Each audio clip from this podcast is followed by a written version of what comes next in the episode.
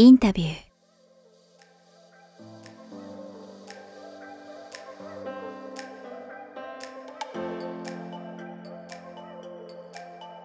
今、あの、まさにその、ね、展開していこうかっていうふうにおっしゃってましたけど、作品によってひ、あの、ひょっとしたら違うかもしれないんですけど、今回のこの八角漁師っていうのは、例えばもう、それこそタイトルがまず出てきたのか、一人誰か出てきたのか、一文が出てきたのか、最初どっから始まったんですかね、この作品、田原さんの中で。最初ね、最初はね、なんかものすごい年の人ばっかりが通っている、こう、本当にこの小説みたいじゃなくて、よろよろのおばあさんたちが通ってる太極拳学校に、がある日、ギャングというか、マフィアの団体と接触があって、それをやっつけてしまうみたいな映画があったら面白いなとか言って、友達とね、なんか冗談で話していたことあるんですけど、それが最初のアイデアだったかもしれませんね。じゃあ、それは新聞連載うんぬんの前に普通にそういういや、もうずっと前に、はい、冗談で、もう、その太極拳始めてすぐの頃に、なんか、うん。そんな話をしてたのを覚えてて、それが、まあ、着想の、うん、一番最初だったかもしれませんね。うん。そこから、結構他の作品もそういうもんなんですか？それはもう作品によって全然違うんですかね？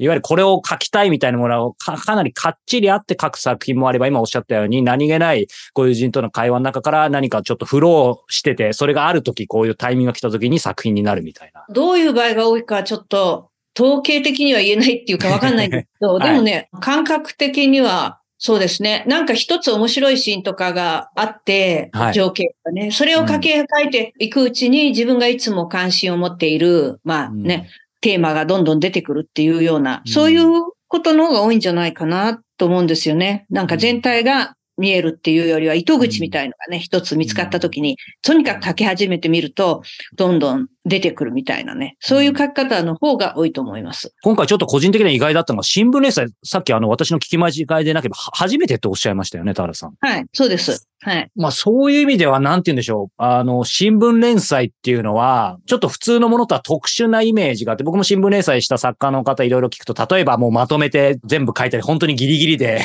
締め切りで書くとか、なんかその辺の部分も、まあ、たださんどうやって書かれたのかとかっていうのも気になりますし、新聞連載だからこそなんかちょっと今までと違ったものがなんか生まれたみたいな、な何かそういうちょっと抽象的な話で恐縮で、なんかそういうものってありますかね？そうですね。新聞連載で次の回が書けなくて、すごい夜なべしてというか、で、胃潰瘍になってみたいな、そういうイメージあったので、それは恐ろしくて とても無理なので、やっぱりね、ちゃんと余裕を持ってね、まとめて書くようにしてて、うんこの連載に追われてるみたいなのはうん。やりませんでした。そこまで勇気ないですね。でも、新聞連載ってことは、新聞記事と同じ紙面に載るわけじゃないですか。まあ、うんページは違っていてもね、社会の記事とかなんかね。で、それを多分意識して、夏目漱石とかもね、何ですか、主人公に自分が考えているようなことは世の中で起こっている非常に重要な事件とは比べると些細なことであるとかわざと書いたりしてて、あ、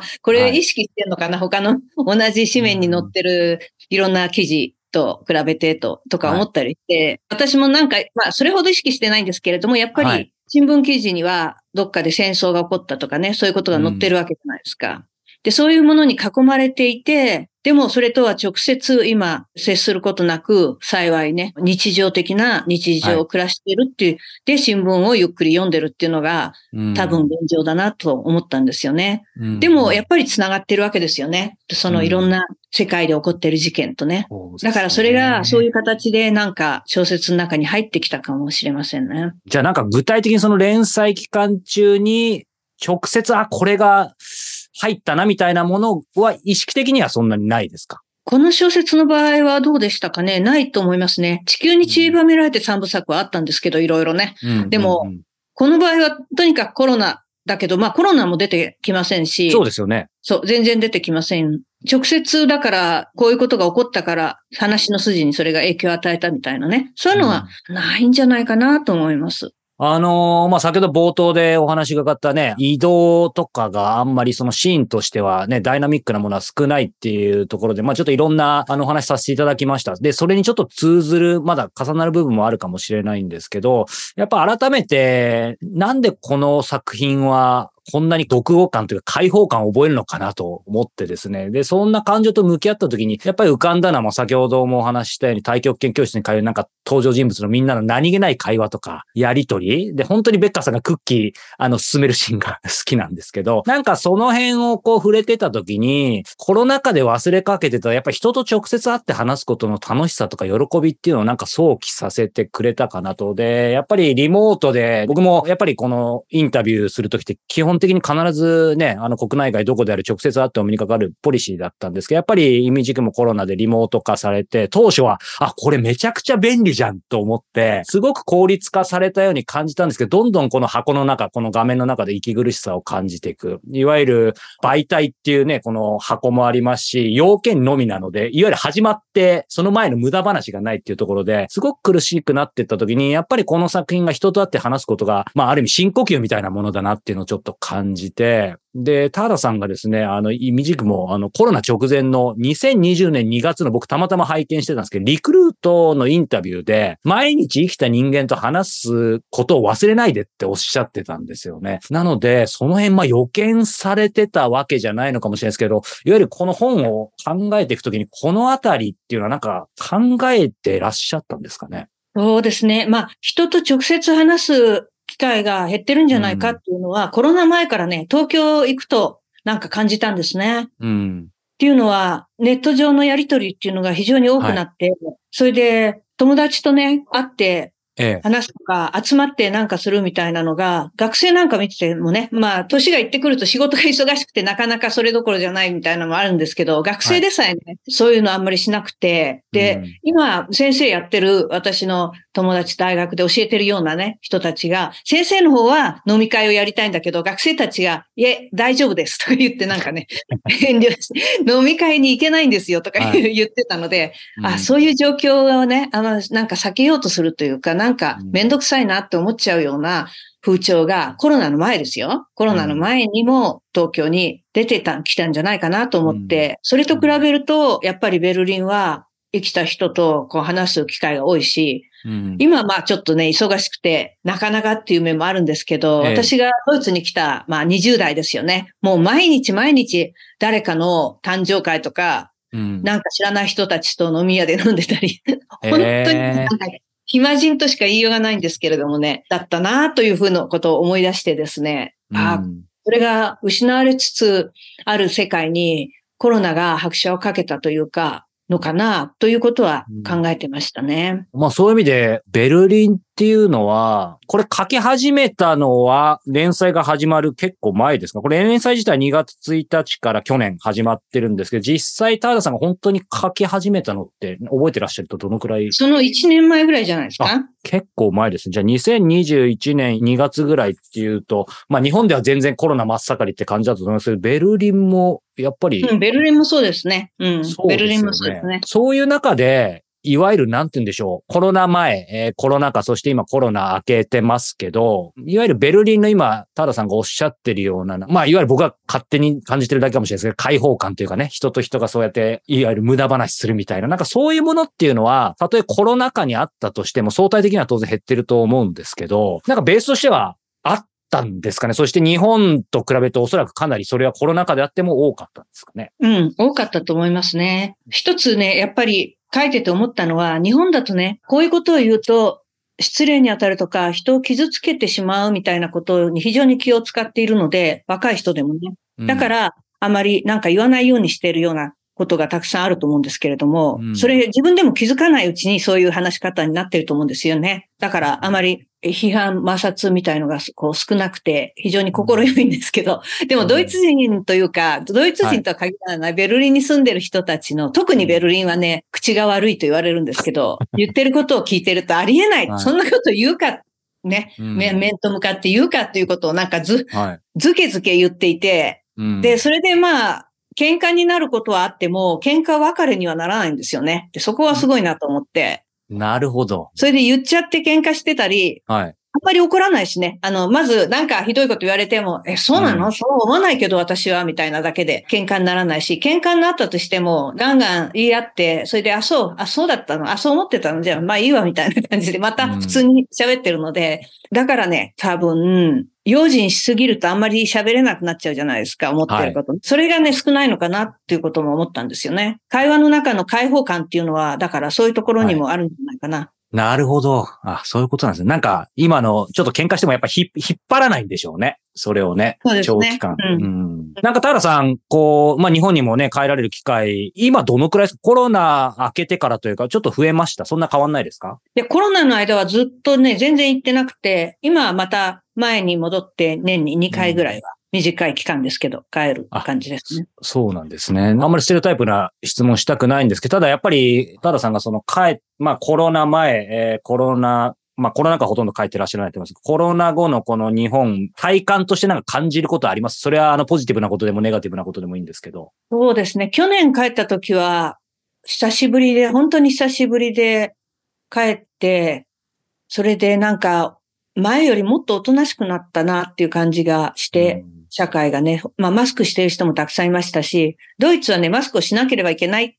という法律ができて、罰金を取るぞって言って、初めてみんながマスクをし始めて、しなくていいとなったらみんなしないんですけど、日本はまあね、自主的にというか、マスクをして、うん、しかもなんというか、あの非常におとなしい感じ、植物的におとなしいイメージがあって、前以上に、それであれ、大丈夫かなという感じはあったんですけども、うん、今年になってから一度帰って、それでまあ、もうちょっと、もう少し明るい感じになってたかな。それで驚いたのは、はい。円がね、すごい安いんでね、今、今だ、今日本に行くしかないみたいな感じで、すごい 日本に行く人が多いんですけど、喜んで、はい、昔ね、行きたいって人はたくさんいるんですけど、うん、高くて行かれなかったのが、今だという感じで行って、それで日本に行くドイツ人とかなんかが非常に面白いと思う場所というのが、新宿の思い出横丁みたいな、なんか、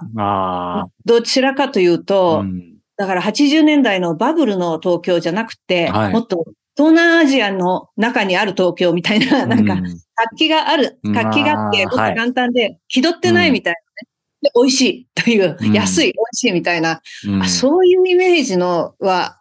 長らくなるほど。なかなかね、これいいなとんですけどね。うん、そうか。なんか、やっぱり私はずっと日本にいるんで、その辺の感覚ないですけど、たまに海外行った時に、今の話伺っててちょっと思い出したのが、バンコクに行った時に、あの、はい、まあ、満員電車乗ります。で、日本にいる満員電車だと自分もその一員であるんですけど、やっぱりすごいもう、特に東京都内だと殺気立ってて、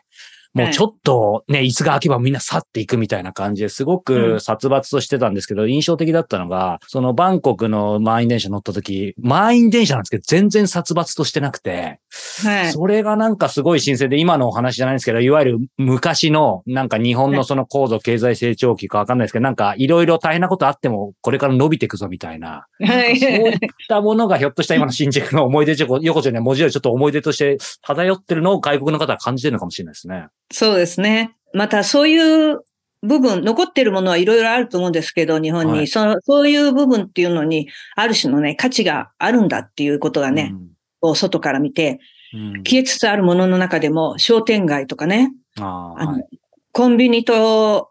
巨大なスーパーマーケットからなる世界ではなくて、小売店がこう並んでるみたいな、人が毎日買い物に行くみたいなね。これは、やっぱり失われた昭和のあの、光景の一つですよね。でもそれに、その良さっていうのがね、はい、どこにあるのかっていうことを改めてこう振り返ってみるみたいなね、そういう時期に来てるのかなとも思うんですね。